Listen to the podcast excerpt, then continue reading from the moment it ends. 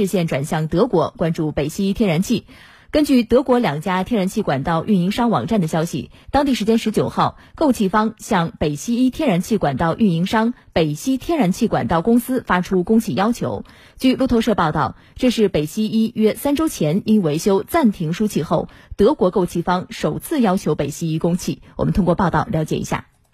据路透社报道，这两家输气管线运营商的网站信息显示，购气方要求北溪一在欧洲中部时间十九号八时至九时之间向各自管道供气。目前尚不清楚购气方为何会提出这样的要求。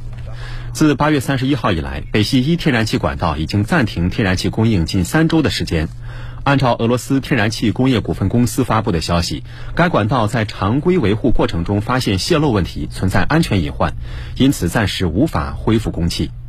北溪天然气管道公司告诉路透社，它无法证实德国购气方十九号供应天然气的要求。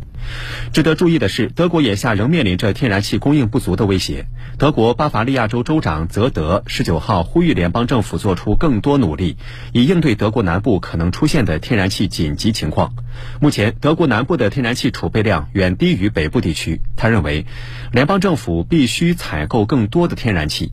德国政府发言人当地时间十九号宣布，德国总理舒尔茨将于本月二十四号出访沙特阿拉伯、阿联酋和卡塔尔，以寻求能源问题的解决方案。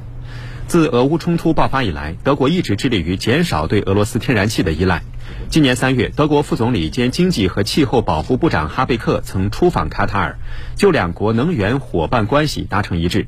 据哈贝克十九号透露，舒尔茨将在此次访问期间与阿联酋签订液化天然气供应合同。另外，德国也会争取在今年冬天将两个在建的液化天然气接收终端投入使用。